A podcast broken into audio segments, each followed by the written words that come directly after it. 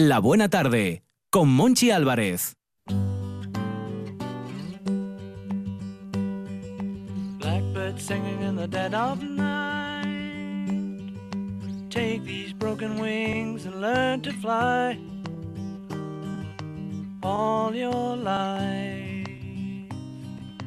you were only waiting for this moment to arise.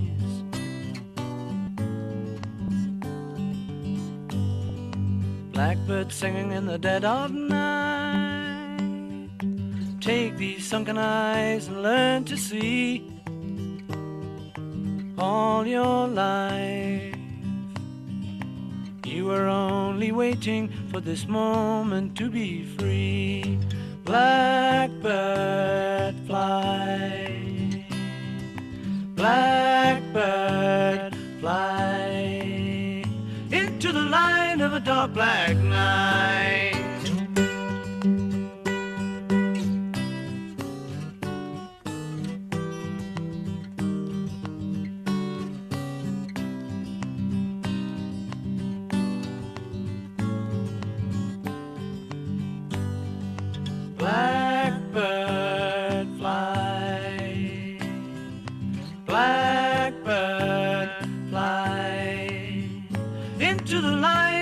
A black night.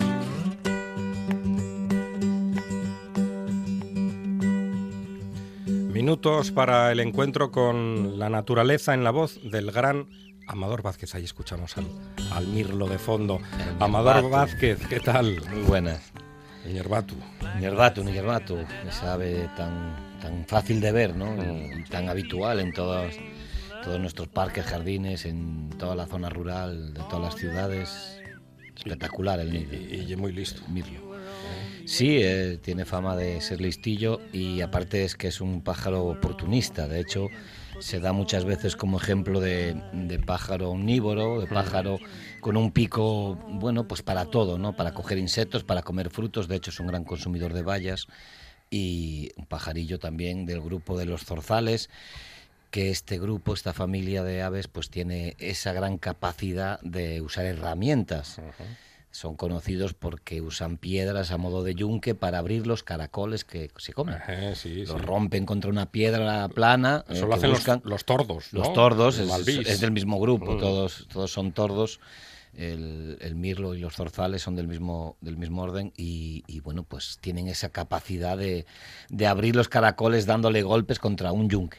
¿Eh? Y de hecho, pues eh, es habitual encontrar estas piedras que siempre usan la misma, pues rodeada de cáscaras, de, de cantidad de cáscaras de caracoles, de ir una y otra vez al mismo, al mismo sitio porque como les funciona, pues ¿para qué van a buscar otro? Entonces va- vuelven al mismo sitio a romper los caracoles, que les va muy bien. Si el sistema les funciona, ¿para qué van a buscar otro Sí, sistema? sí, sí, No está tiene- claro. No tiene ningún sentido. Está claro. Me estoy pellizcando porque me acaban de pasar dos noticias los guionistas de La Buena Tarde y me pellizco porque no, no me lo creo, Amador.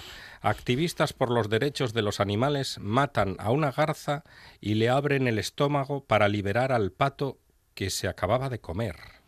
Pues así, así lo hemos leído, sí, sí, sí. La garza no tenía aspecto de peluche, el pato sí. Bueno, es un comportamiento de esos que tanto hablamos, por desgracia, tantas veces, ¿no? De, bueno, de pensar que unos animales tienen preferencia sobre otros o, o- o que el hombre tiene la capacidad de decidir estas cosas, ¿no?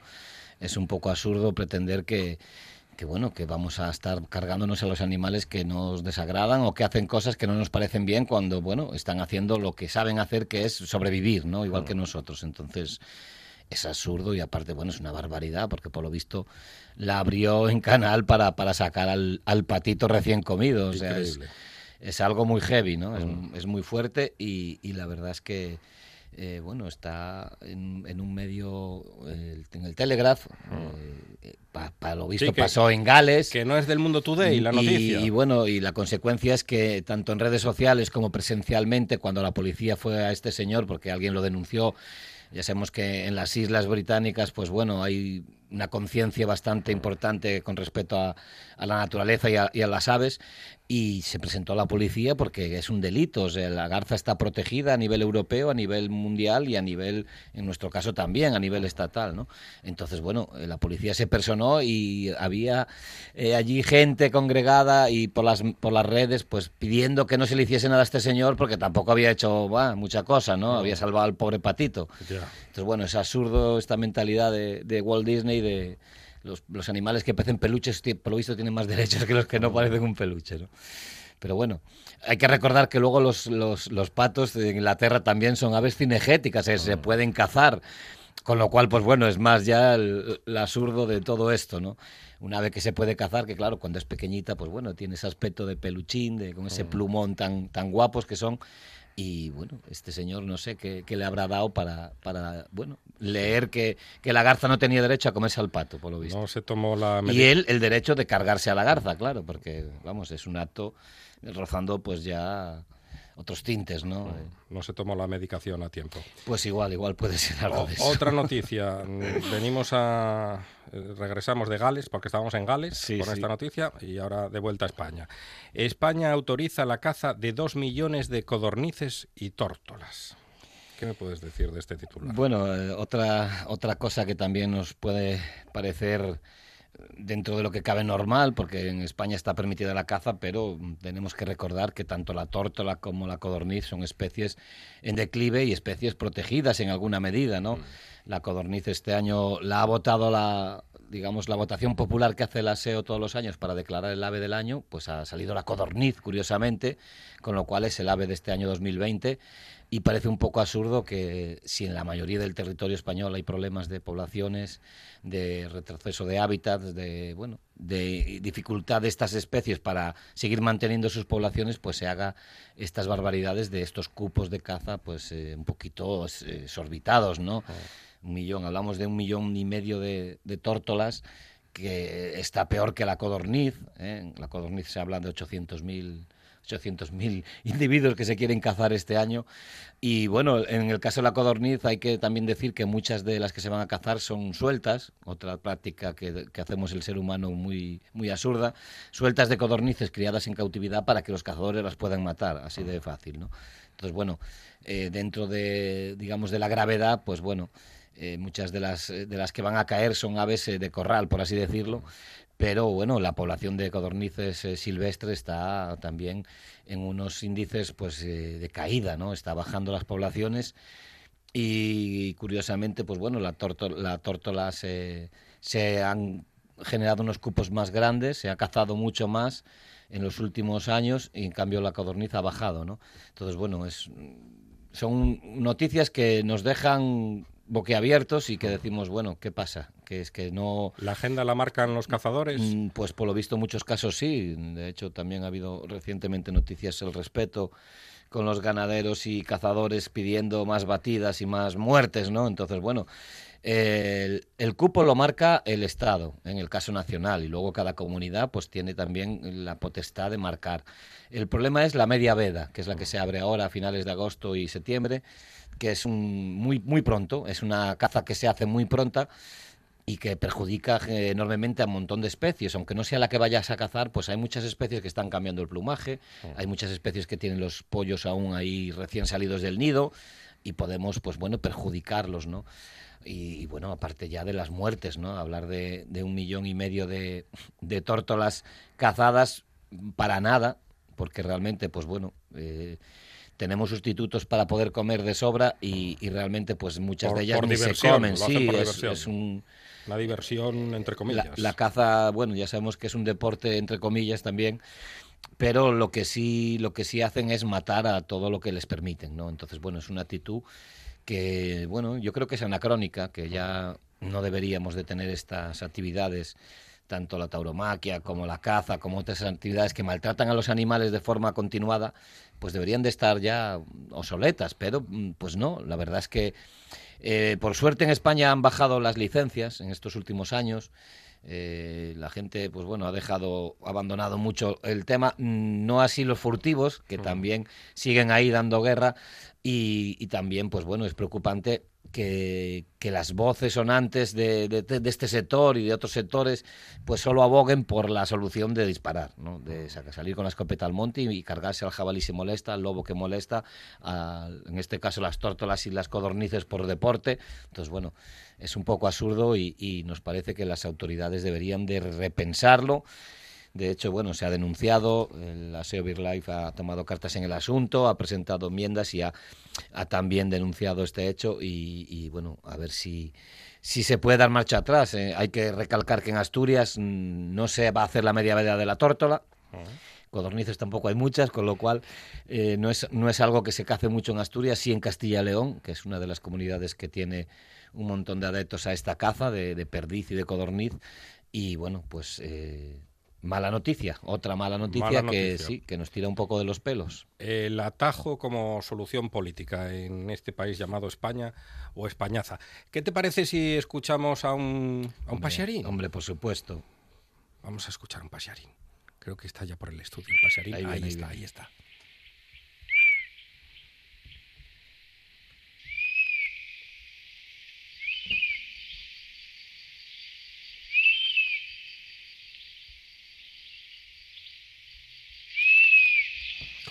Bueno, sí, es un sonido muy monótono y prácticamente casi el único que hace. Es un ave que no tiene, digamos, muchas vocalizaciones, que no llama mucho la atención, es muy discreta.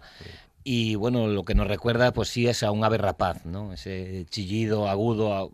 Algunos lo describen como lastimero, ¿no? Parece como que se está quejando, que es la llamada del macho, pues cuando vuelven a sus zonas de cría pues para, para llamar a la hembra y decirle dónde está y, y intentar atraerla pues normalmente al mismo nido del año pasado. ¿eh? un ave rapaz de tamaño mediano, conocido en asturiano como el biespuro, el biespuro, que es el abejero europeo o halcón abejero europeo. Halcón abejero. El halcón abejero, un ave muy peculiar y un ave pues que, bueno, tenemos la suerte de que en este caso nos está ayudando a controlar las poblaciones de la velutina, de la velutina, de la vespa velutina, de la avispa asiática, que por desgracia tenemos tanta en Asturias y esta ave, pues bueno, se está dejando ver mucho más.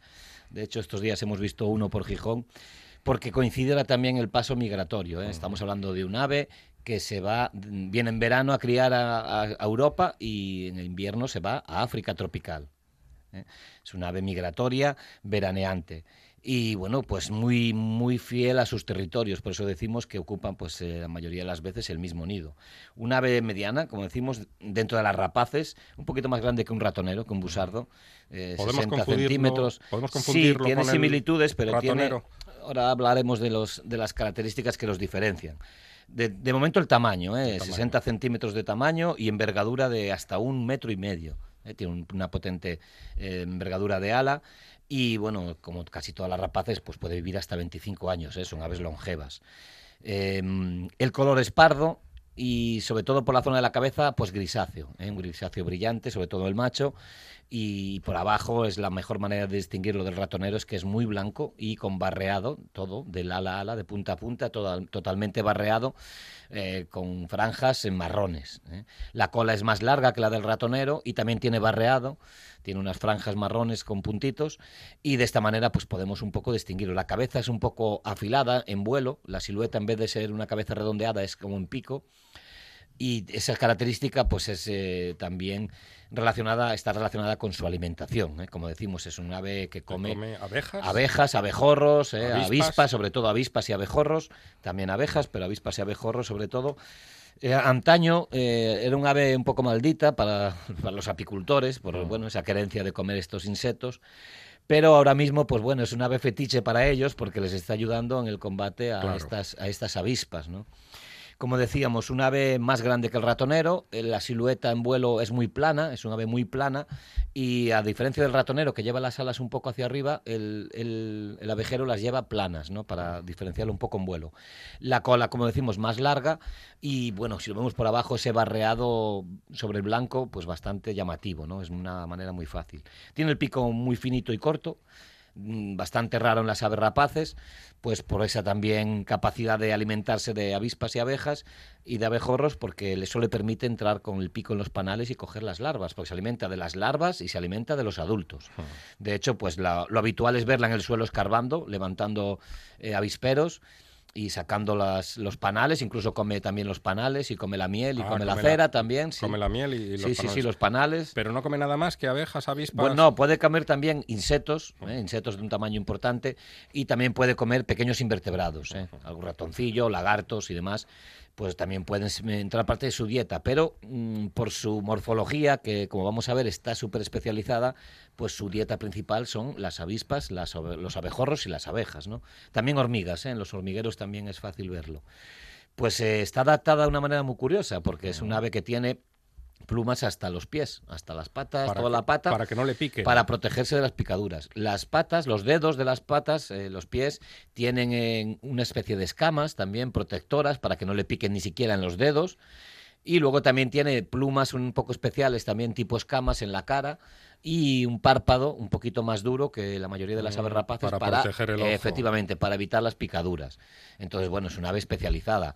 Esas garras potentes le permiten excavar los, como decimos, los, eh, los nidos de las avispas o de los abejorros que los hacen en tierra y poder pues acceder a, a esos panales, a esas zonas donde están las larvas y, y alimentarse de ellas, ¿no?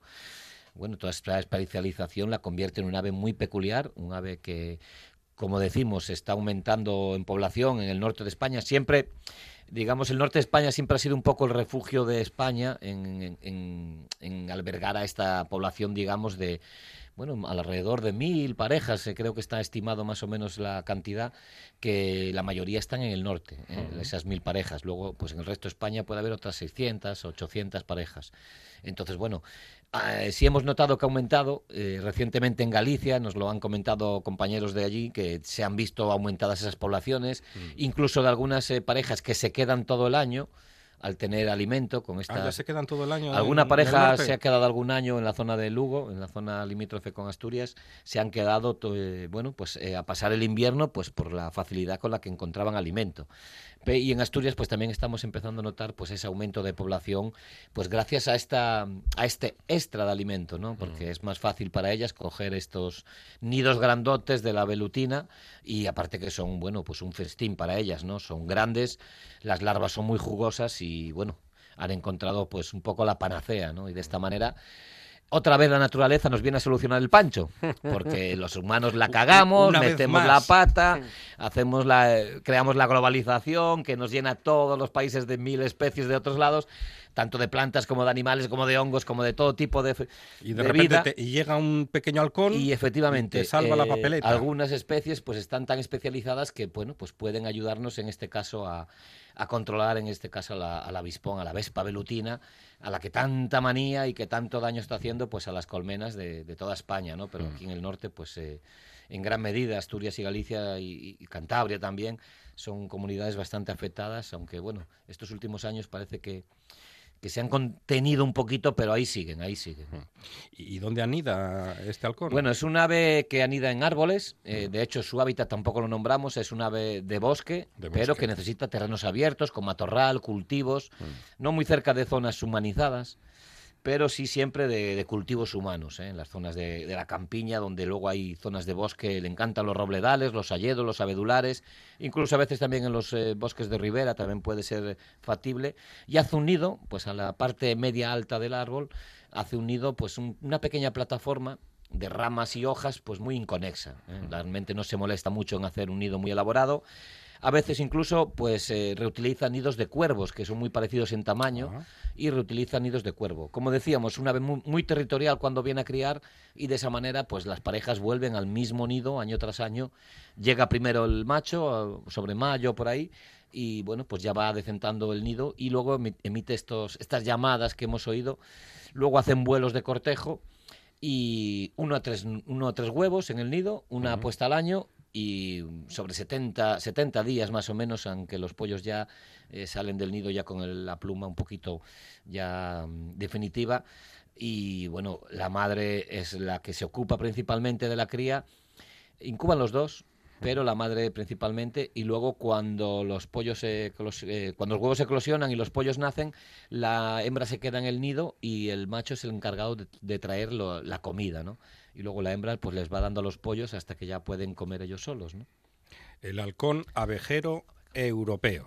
El Lo, po- biespuro. lo podemos ver en Asturias en cualquier bosque. Eh, bueno, como digo, sobre todo hasta 1000, 1700 metros de altitud suele verse y sobre todo en bosques maduros, en bosques de robles o, o mixtos, pero bueno, que se predomina en bosques de roble, castaños, eh, abedules, hayas, o sea que toda la zona interior de media montaña asturiana sería susceptible. Busca valles, como digo, que no tenga mucha población humana, ¿eh? porque es muy discreto, le gusta pasar desapercibido y, bueno, eh, cuando está cerca de las poblaci- poblaciones humanas, pues también es una de las aves que va pues a esos panales, a esas colmenas, que si están bien construidas le es muy difícil acceder. ¿eh? No es fácil que, si son en troncos o, o en tueros, en, en truébanos que se llama, me parece, Sí. pues es fácil que pueda escarbarlos, pero en, los, en las modernas pues es muy difícil que pueda atacar. Sí puede coger a los adultos en vuelo, de hecho caza en el suelo, caza en vuelo y es un gran consumidor de estas, eh, de estas especies de avispas, abejas, eh, abejorros sobre todo, pero también recordemos pequeños invertebrados, eh, lagartijas, también otros insectos. ¿no? Es una de las voces de los jueves en la buena tarde. Es un placer contar con Amador Vázquez en este programa, en RPA. Amador, muchas gracias. A vosotros, chao. Una de vinilos al ajillo, dos de micros al cabrales, tres de cables afogados. Oído cocina. Carlos Novoa se cuela en las mejores cocinas del país Astur. Ahora, de lunes a viernes, de 1 a 2 de la tarde. Oído Cocina con Carlos Novoa. La buena tarde con Monchi Álvarez.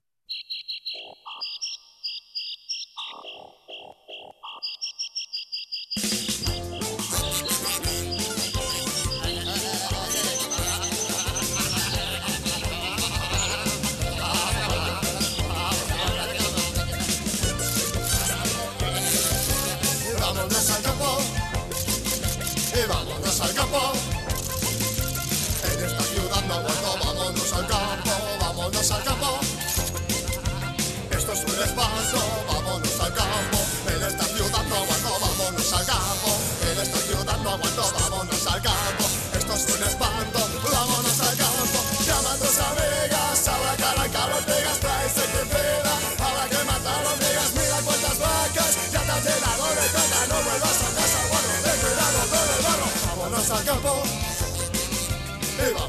Pues nada, tenemos que seguir los consejos de los toreros muertos. Vámonos al campo. Desde Vegas del Condado, en León, Alba Rueda para RPA.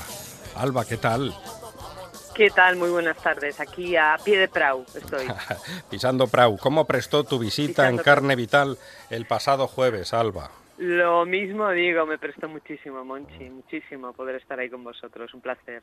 Que empezamos hablando de la lana, pero claro, no podemos seguir el, el sendero, vamos a decir, el sendero oficial y nos fuimos por otras calles.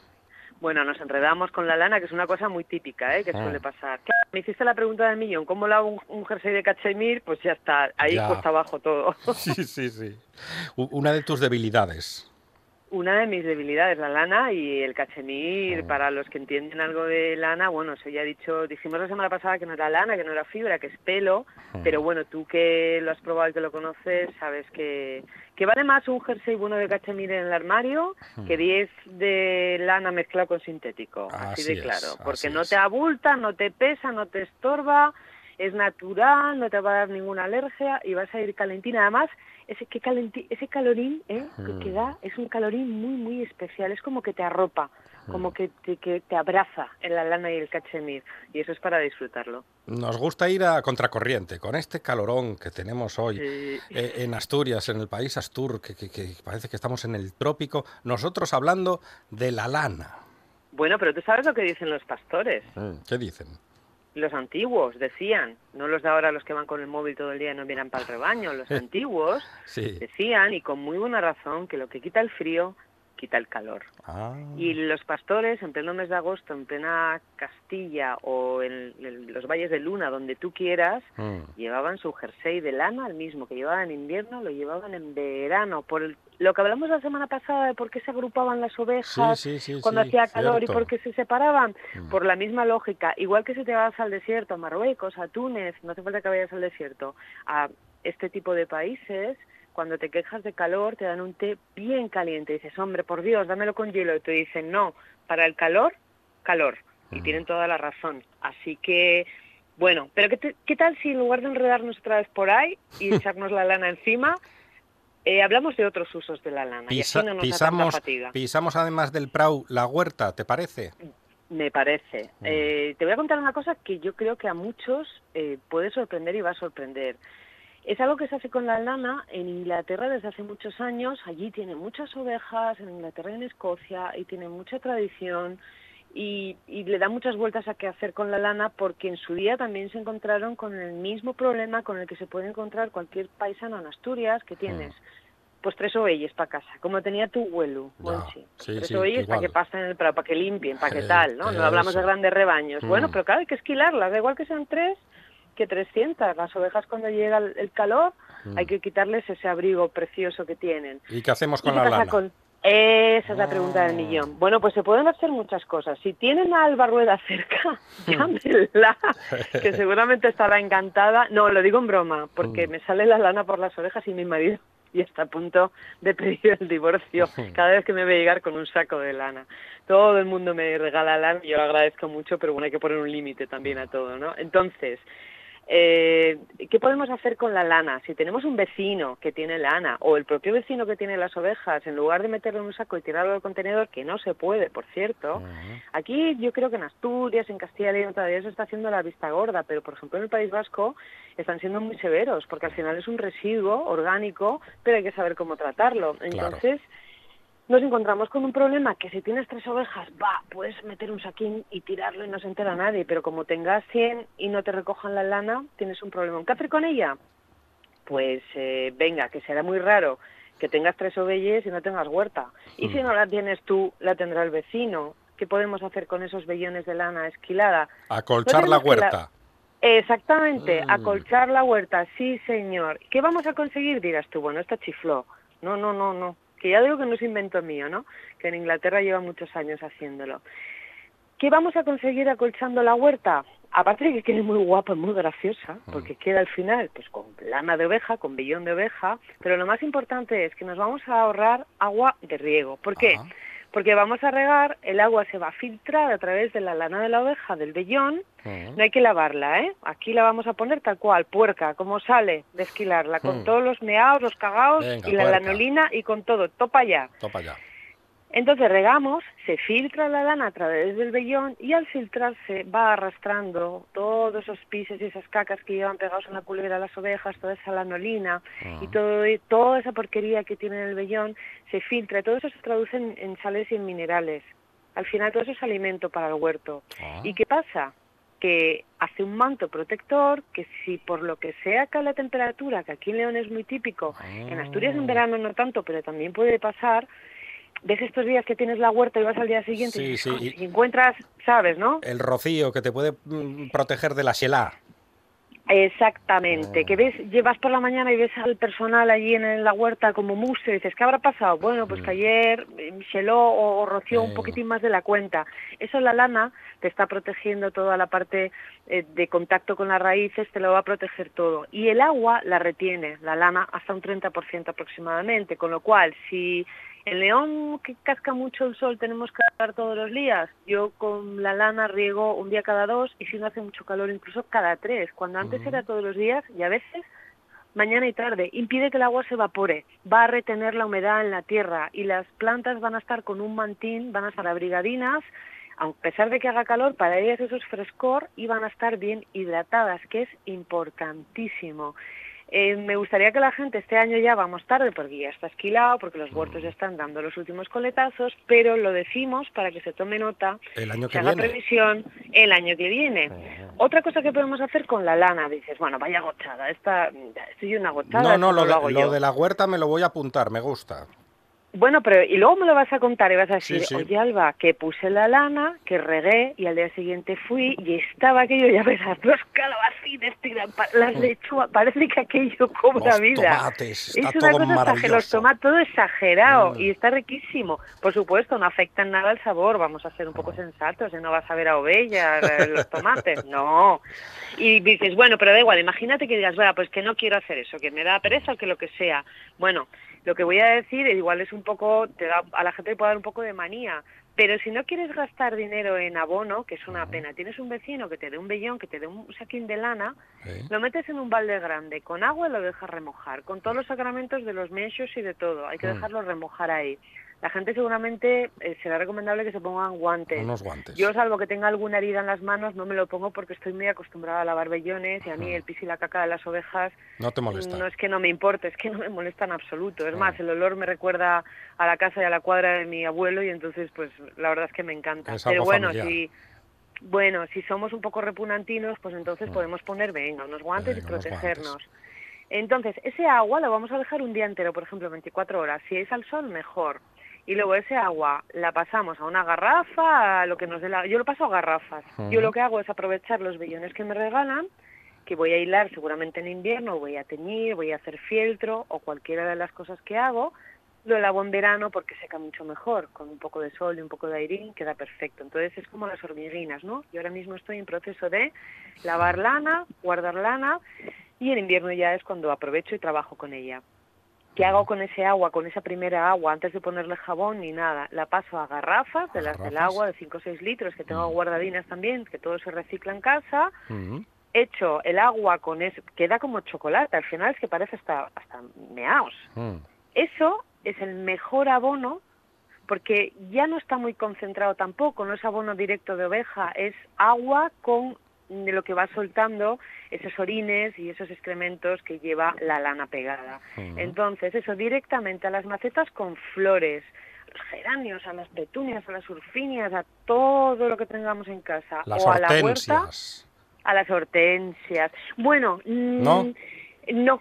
Ahí, Ah. mira, qué bien que me lo digas. No, la hortensia es una excepción, igual que lo sería la falea. Las hortensias son hojas que se llaman, son plantas que se llaman de hojas ácidas. Entonces, No le va si bien. te das cuenta, no, si te das cuenta hay abonos específicos para hortensias. Sí, El pH tiene verdad. que ser ácido, Mm. no tiene, no tiene que ser alcalino. Incluso en las hortensias lo que hay que ponerles es un poquito de hierro en la mezcla. Es más, ese tipo de abonos para hortensia ya suelen venir con un poco de hierro para que la planta esté sana, esté bien verde, para que no le ataquen los hongos. Mm. Y si le cambias el pH y se lo vuelves alcalino, que es el caso de, de la orina, que al final es un amoníaco, vas a tener problemas con la hortensia, con la zalea, con, bueno, todas las plantas que requieran mantillo ácido, que si te fijas también, en las tiendas de jardinería tienes los sustratos que hay que ponerle a las plantas que necesitan sustratos ácidos. El abono de oveja, tal y como lo estamos contando, estaríamos hablando de un alcalino. O sea, en la escala de pH estaríamos tirando hacia el 10. Y la hortensia lo que necesita es que bajemos hacia un 5 aproximadamente, un 4, un 5. Así que para todos no es para la hortensia. para la hortensia no, pero para en la el hortensia lo no, he pe- probado pe- con pero para, para los geranios estos que tenemos, que están un poco mustios, nos va a venir muy bien. Perfecto. Ah. Para el geranio muy bien, para la petunia, la surfinia, para la que más tengo en casa yo que sé que funciona, el clavel, el turco, para las fresas. Hay el día que eché la primera garrafa. ¿Ah, sí? ¡Uf, lo que fue aquello! la locura. Para las ciñas, para... y qué sé yo, yo en casa tengo fisalis, tengo... Luego tengo todo el huerto, toda la parte de plantas tintorias que uso para los tintes naturales. Están todas encantadas, encantadas. Mm. Para el, día que para el limonero, buena para, para el naranjo. para limonero, tengo un limonero, un naranjo no, un limonero, si el limonero le viene bien, Mm. eh, para todo lo que te puedas imaginar. Y sobre todo, lo que estamos haciendo es aprovechar, Mm. aprovechamos eso, no lo convertimos directamente, lo metemos en un saco y lo tiramos a la basura. Encima lo pones en la huerta, te evita que te salgan malas hierbas, tienes que tupir bien, pero te van a salir muy pocas malas hierbas. ¿Tú sabes el trabajo que te evitas? De estar ahí doblado, con la espalda partida, venga a quitar, a esca- a escardar cebollino, como digo yo, pues eso te lo ahorras con un buen manto de lana, con unos buenos vellones en el huerto, te olvidas. De las malas hierbas. Algunas sale, ¿eh? tampoco vamos a exagerar, pero vamos, sale un 10%, o sea, el 90%. Mm, Maravillosos, maravillosos consejos de Alba Rueda, lo, lo que sabe Alba Rueda del campo. Y estaba pensando en el abono natural, en los conguitos, porque yo llamaba de pequeño conguitos a, a las cagadas de, de- de las ovellas, de les Son ovelles. como conguitos. Y, y deben estar ricos, porque mis perros, cuando pasa el baño y salimos nosotros al campo después, se ponen como el Kiko. O sea, que deben estar ricos. Yo no los he probado, ¿eh? Pero deben estar ricos los conguitos. Mira tú por dónde. Alba Rueda, un abrazo muy fuerte. Muchísimas gracias, Monchi. Hasta pronto. Hasta luego. Si siempre pides sidra. Si te emocionas cuando estás lejos de tu tierra. Si quieres que gane Fernando Alonso las carreras. ¿Por qué escuchas otras cadenas? RPA. La radio autonómica de Asturias. La nuestra. La buena tarde con Monchi Álvarez.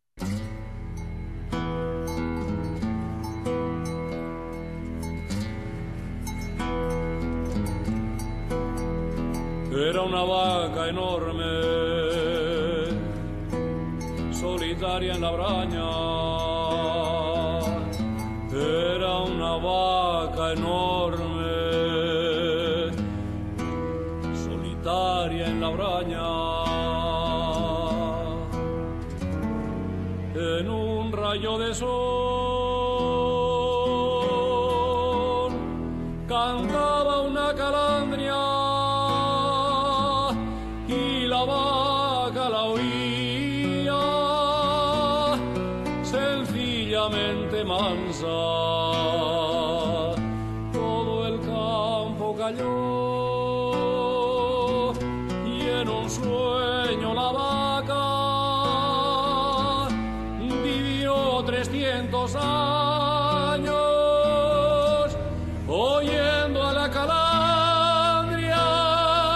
De León, en un momentín, a Les Regueres, al pueblín de Ania, con Javier Fernández Granda. Hola, Javier.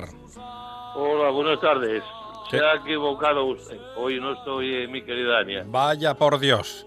Ay, ¿Dónde estoy estás? Aquí en, estoy en Sisión. En Sisión. Bueno, estoy aquí en un marín, no sé, están escuchando la televisión, no sé si se, se acoplará o no, pero No. obligueros a que pusieran la RPA. RPA, está escuchando todo el bar, la RPA.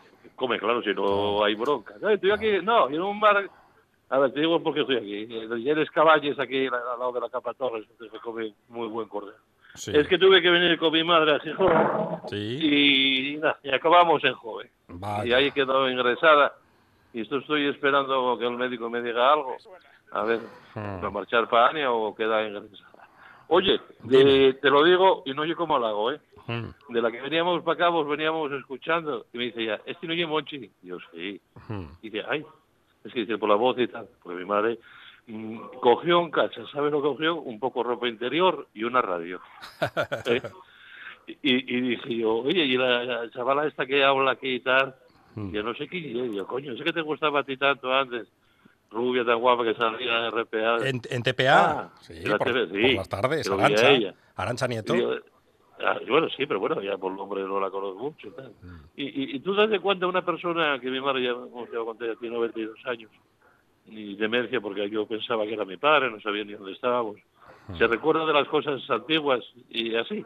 Bueno, pero como dice el otro, todas rosas tienen espinas, ¿eh? También me dijo cuando estuvo ingresado con el coronavirus, decía, estuve esperando dos meses que me saludaras por la radio y no saliste. ¿eh? Ya, Mira pero, cómo me la pero- tiró, pe- pero ¿eh? aquí, aquí estás, Javier. Bueno, aquí estoy. Bueno, pues nada, pues eh, eh, con eso, nada. Eso era contestación a la pregunta de dónde, dónde estaba. Mm. Con bastante calor y bueno, y por Ania, bueno, más o menos como siempre. Pelés con pues, mis amigas, las avispas. Mira, os voy a decir una cosa. Mientras estuvo hablando el maestro, que yo dejé yo a mi madre en el hospital, subí aquí a una finca que tengo aquí arriba, Fidalgo. y los 45 minutos que estuvo hablando él, eh, pues maté 68 velotines a raquetazos, ¿eh? Eso como, como que se prepare nada. ¿Cómo que a raquetazos? Velutinas a raquetazos. Yo, pero yo es la raqueta. Mm. según vienen volando, además son tontos todo, empujas un poco así, esa cola del vuelo de la Isabella y ¡pum! al suelo. El, el McEnroe, cayer- el McEnroe de Sí, sí, al suelo. Más de que cayeron en, en una trampa que se hice por la mañana comieron, porque son muy golosos, ¿eh? Ah, Hay 50 inventos para ello, pero mira, van a la miel, buah. ya. Y después estábamos escuchando esto de, venido pensando con el tema de mi madre y de ahí del pueblo, de, de- ves que siempre eché de menos el barín aquel que había donde que cantaba el nuestro amigo, el de Ania, Manolín, el de Ania. Manolín, y que ibas para allí y teníamos una discusión que sí, que no, pues uno bajaba andando, Gelín subía en el tren del tractor, y los de la gobia bajaban por el camino de la escuela y se juntaban todos. Era, era el cada centro, el centro social del pueblo. Pues sí, yo te lo digo, ¿eh? Yo muchas veces se lo digo a Amelia y ella piensa que se lo digo en broma. Digo, Amelia, desde que cerraste el bar, yo tengo depresión. ¿sí? Y estabais hablando del Orrio. Os puedo contar 50 anécdotas del Orrio. ¿eh? ¿A que echaste alguna Orrio. siesta en el Orrio? Eh, bueno, fiesta con la emisora.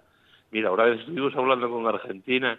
Mm. Había un perro que llamaban el perro Chaco, no sé qué, tipo como ese de Oviedo que andaba con la gente, Sí. que iba a todos los infiernos. Y Yo no lo creía. O sea, estoy hablando del año 87, ¿eh? no Mm. que fue de ayer. ¿eh? Y estaba José Luis allí, que vino de Argentina de aquella. Porque tú hablabas de, eh, por la radio, porque eres radioaficionado y desde el Orrio hablabas. Sí, sí. Bueno, y más te voy a decir. Cuando estuvo mi madre estos días, bueno, en la, en la pandemia, que estuvo ahí ingresada dos veces, como no podíamos hablar con ella, le llevé un walkie y otro, y ala, ala, ya, ya, cogía, yo subí aquí a la capa torre y, nada, que te llamo, la enfermera ya sabía que aquí iba el tema, pues la única comunicación era vía radio, por eso va la cosa modernizándose con tanto teléfono, pero hay ocasiones que hay que tirar otra vez de la, de la radio. Y quería comentar una cosa de esto de la pandemia, porque estaba hablando con unos amigos allí, bueno, de estos charlas que tenemos en los bares, de que va aumentando eh, el volumen de contagios. Yo pienso una cosa, ¿eh? Y anótalo como lo otro. Eh, a ver, eh, yo no estoy de acuerdo que porque, digamos, eh, eh, tiene empeñado que España viva de, las, de la hostelería y del turismo. España tiene que vivir como todos los países, tener una parte de, de siderurgia, que si yo, minera, agrícola, etc., etc. ¿eh? Eh, no, no es lógico que levanten la mano porque para un gremio ¿eh? se fastidien y, y- y fallezca gente por otro lado. O sea, primero la vida de una persona y después son los negocios de los demás. Pero eso es lo, lo negativo. Pero también toda parte negativa, a mi manera de pensar, tiene su parte positiva. Todo eso que estamos pasando en Asturias, y bueno, se va llevando bastante bien, bastante bien, ¿eh? nos va a repercutir para el año que viene.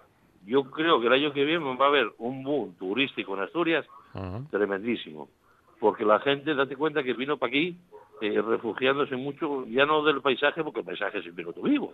Y si nos analizas en realidad, ¿a qué vinos? Porque éramos de las provincias ¿eh? que menos contagio había.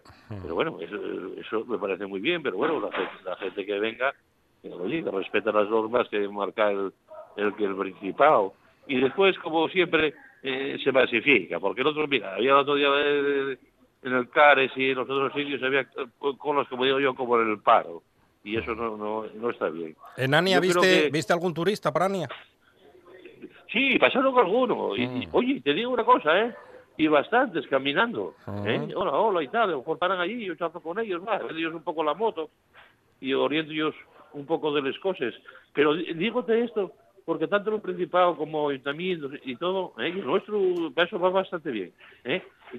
Tienen que poner en valor no lo típico, que eso ya lo conoce todo el mundo, otras otras zonas, otros sitios que todo el mundo tiene derecho a vivir, ¿eh? y hay hostelería, ¿eh? Eh, tanto en Llanes como, como en el oriente como en el occidente, ¿entiendes? Sí. No siempre apoyar al rico, el rico ya tiene bastante, hombre, apoya al pequeño, al que lo necesita, ese barín que hay arriba que se come como Dios, ¿eh? ¿Eh? que hay una ruta muy guapa, que hay una cosa, poner en valor Asturias, pero Asturias tiene muchos sitios de valor, ¿eh? y deja de masificar siempre cares, llanes, pom, pom, pom, pom, o sea que eh, uno que viene de fuera no se puede ir allá ahora, o sea que y, y la suerte que tenemos es que tenemos para ir donde nos dé la gana. Tenemos un montón de playas, 300 kilómetros de costa, otros 300 de montaña, donde puedes estar solo, donde puedes estar a gusto y disfrutar en este eh, año tan malo que, que tenemos no sé, de la belleza que tenemos aquí en, en Asturias. Porque hay que, hay que hablar en, en plural de Asturias, son las Asturias, tenemos de todo Las aquí. Asturias. Como digo yo, hay muchas Asturias. y muchas- Ya te dije una vez que los regueres son muchos regueres. ¿eh? Ah. Aquí eh, yo creo que tenemos una genética que es independiente. Pero eh, nos amigamos. Eso pasa, no sé si te pasó de pequeño. Mm. Te enfadaste con el vecino, Sí. pero un- uniste con él para pelearte con el de abajo. ¿eh? El bloque tuyo únese para pelearse con el otro. Y después la calle tuya con el otro. Mm. O sea, somos sociales y, depe- y independientes. Bueno, bueno. Y- Y, la genética sí. Y además, eh, siempre que puedes, tú haces, ejerces de embajador de Les Regueres y de Ania. Hombre, sí, yo, hombre, en mi casa de Regueres, Ania, de Regueres y Asturias, y, sí, y no porque, porque no puedo salir fuera y no me escuchen más, pero bueno, yo ejerzo de lo, de lo que veo bueno y critico lo que es malo, ¿me entiendes? Ahora, que sí, yo, cada uno que haga caso a las cosas. Muchas veces lo digo en plan de sorna o tal, o digo este proyecto. Ah, otro día estuve con esto de la velutina que fui a pagar, que debía un año por culpa del banco, hubo un error ahí, y Que, están... que la debías, gente- ¿cómo, cómo que debías un, un año? No, hombre, fue que cambiaron de cuenta y no me, no me metieron el canon que pago todos los años de socio de la AGA. Ah, por cierto, Mm. que los de AGA me dijeron, oye, que os diera un saludo y gracias porque eh, dejas muchas veces, aunque sea en mi nombre y otros, eh, que habláis de las abejas y habláis de velutina y habláis de otra cosa. De parte de ellos, un saludo. O sea, que ves que a- alguno nos escucha, Muy por menos no son ondas y ondas que van para el cielo, ¿entiendes? Pues nada, no sé qué, quieres que te cuente. Pues nada, nada, Javier, que, que- que ya sabes que me encanta charlar contigo porque eres el embajador oficial de Les Regueres en RPA, que ya son unos cuantos años y que vamos a seguir charlando tú y yo en, en RPA. Bueno, Dios lo quiera. O Sí, yo iba a decir sí, hasta el año que viene. Si, si nos dejan, como, como dice la canción. Bueno, si nos, si nos dejen. Oye, pero yo te dije alguna vez que si no hay que volver a aprender la radio del Orreo y a transmitir. Y hay medios de comunicación desde, de sobra. de- desde el Orrio. ¿Eh? Hacemos un programa Eh, desde el oye, Orrio. Hace, estabais hablando del Orreo, ya os contaré yo de, de subir y bajar a gates y, bueno, no poder subir. ¿Eh? Javier, tres pisos. Un, abrazo, un abrazo muy fuerte. Venga, pues muchas gracias a todos. Un abrazo para todos. Guillot, tranquilo, que sí, que toca el gallo cojo, que lo sé. Adelante.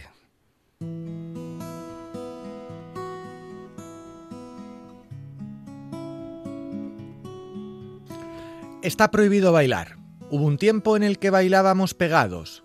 Bailar pegados no es bailar. Teníamos el tiempo en el cuerpo, en los ojos, en los codos, en la pelvis, en las manos. Hoy eso forma parte del pasado. Aún tenemos el contoneo, pero la distancia social y el Tinder han acabado con el baile.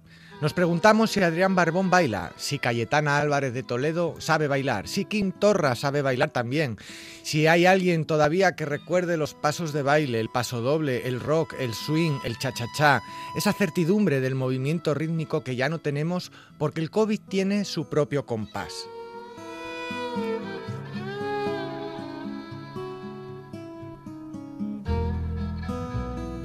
No sabemos si Adrián Barbón sabe bailar, pero sí sabemos que el oriente asturiano está en alerta y que algunos no acaban de comprender qué razón hay para que cunda el pánico, que a su modo es todo lo contrario a un baile. El alcalde de Llanes baila y está que trina, pues entiende que la temporada turística se le va al garete. Se acabó la fiesta, ha dicho Barbón, parapetado en la salud. Nosotros creemos que Barbón es más anchista que Pedro Sánchez y que el farolillo naranja distrae y rompe el paso de cualquier baile. En el fondo, en España nadie quiere bailar con la más fea.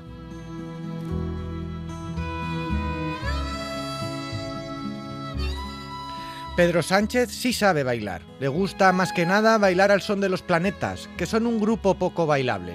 Son más de sexo, raya y peta. El último disco de Los Planetas es poco bailable, la nueva normalidad, aunque invita a la rebelión, el motín, el estrago, que es como bailan los marginados del sistema en las calles.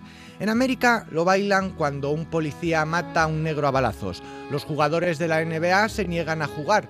El baloncesto de la NBA es lo más parecido a unas bailarinas del Bolsoy. Los negros sí saben meterla, los negros sí saben bailar.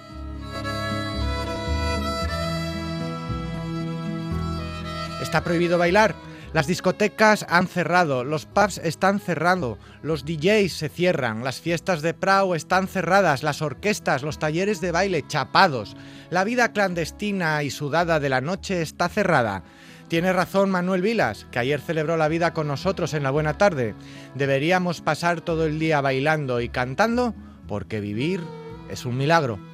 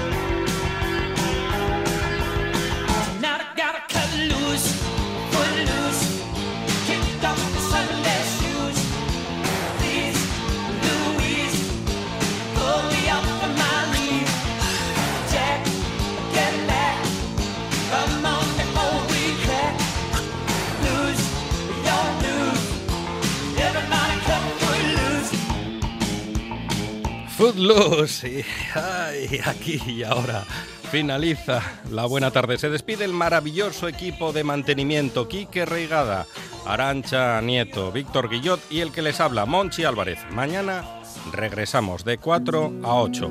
Cuatro horas de radio en directo. Y recuerden, recuerden, sin ustedes, la buena tarde no tendría sentido.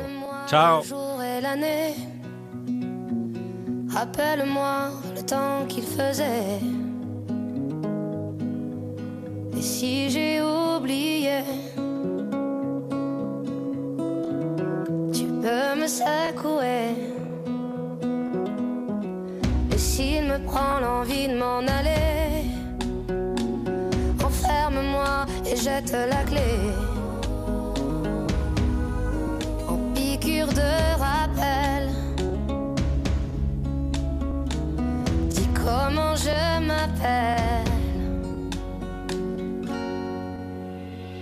Si jamais j'oublie les nuits que j'ai passées, les guitares et les cris, rappelle-moi qui je suis, pourquoi je suis en vie. Si jamais j'oublie les jambes